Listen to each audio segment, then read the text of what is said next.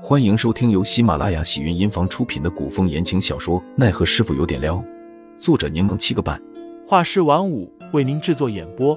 一场古言爱情、官场恩怨的大戏即将上演，欢迎订阅收听。第一百七十九章青团下。杜潇潇并不知道这里有什么美食，其实是来的时候看到的。老婆婆一个人颤颤巍巍的忙前忙后，蒸笼里冒着热气。闻起来味道不错。杜潇潇听旁人叫她青花婆婆，一个青团才一文钱。青花婆婆头发花白，穿的虽然破旧，但衣服洗得发白，可见很爱干净，脸上总是带着笑容，看着和蔼可亲。张启忠没想到杜潇潇说的青团竟是这家，眼底不经意的闪过几丝嫌弃。杜潇潇注意到张启忠的表情，知道对方不太喜欢这种寒酸的小摊贩。她却笑盈盈的叫青花婆婆给她多包几个青团。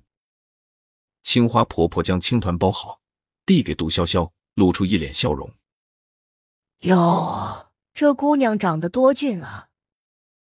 婆婆你好眼光。杜潇潇抱着热乎乎的青团啃了一口，连连夸赞，之后又让青花婆婆多包了几个。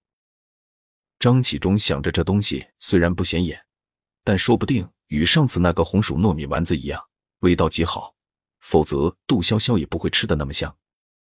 婆婆也给我包上几个吧。张启忠摸出几枚铜钱，递给青花婆婆。青花婆婆看了眼张启忠，对方虽未穿官服，腰间却挂着令牌，便知道他是官家人，忙多包了一个给他。婆婆，你多给了一个。杜潇潇直言不讳。青花婆婆忙道：“官爷平时辛苦。”多给一个是应该的，应该的。杜潇潇故作懵懂的问了句：“只要是官爷到你这儿，都得多送吗？”青花婆婆生怕得罪官爷，连连摆手：“不是，不是，只是老婆子一点心意罢了。”杜潇潇却直接将一粒碎银子放进了青花婆婆收钱的碗里，说道：“婆婆，我觉得你这个青团好吃，全都给我包起来吧。”那要不了这些银钱啊！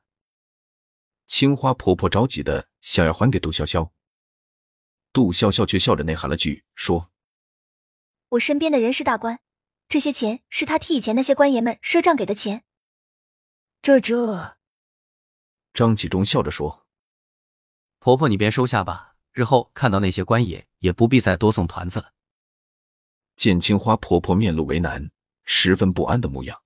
杜潇潇又笑吟吟的安抚她道：“大官爷都说了，婆婆就不用担心了。快将青团全都给我包起来吧。”青花婆婆这才安心收下，将青团全都包了起来，还连连夸赞二人心肠好，金童玉女很是登对。杜潇潇听完脸都僵了，立马撇清关系，想了半天，说他们只是熟人，连朋友这种敷衍的字眼都不想用。二人刚离开，雨便停了。杜潇潇终于不用与张启忠同打一把伞，立马与人拉开了距离，假笑着让张启忠去忙，自己就先回去了。张启忠却说：“杜姑娘，张某欠你一两碎银。”杜潇潇呵呵笑笑：“不必客气。”不，一码归一码。张某今日出门匆忙，只带了几枚铜板，下次还你。杜潇潇只好说道：“反正钱是凌寒的。”你要还的话，还给他就行了。张指挥使，您先忙，我就先走了。张启忠见杜潇潇快速的倒腾着小步子离开，嘴角忍不住上扬。他一直以为杜潇潇张扬跋扈、小姐脾气，却没料到如此亲民，一文钱一枚的青团，照样吃得很开心。张启忠尝了一口青团，味道比起杜潇潇平日里吃的小点心比起来，意外的很普通。他想，或许杜潇潇并不喜欢吃这种青团，只是想在不伤害老人尊严的情况下帮助老人，所以才会全部买走他的青团吧。张启忠压下上扬的嘴角，手指按压在腰间，那里明明有银子。杜潇潇买了一大包的青团回家，但自己根本吃不完，便让小峰将这些青团趁热全分发了下去。启文收到青团后，想了想，还是拿进了白雪炉。交给了齐远志。齐远志看着送来的青团，眼角藏着笑意，问：“绿草原那边送的？”齐温答道：“是小风姑娘送来的，说杜姑娘买的。这个杜潇潇，整个帝都怕是都被她吃遍了。”齐远志笑着拿起青团，放在口中咬了一口，“嗯，味道确实很好，你也尝一个。”听众老爷们，本集已播讲完毕，欢迎订阅专辑，投喂月票支持我，我们下集再见。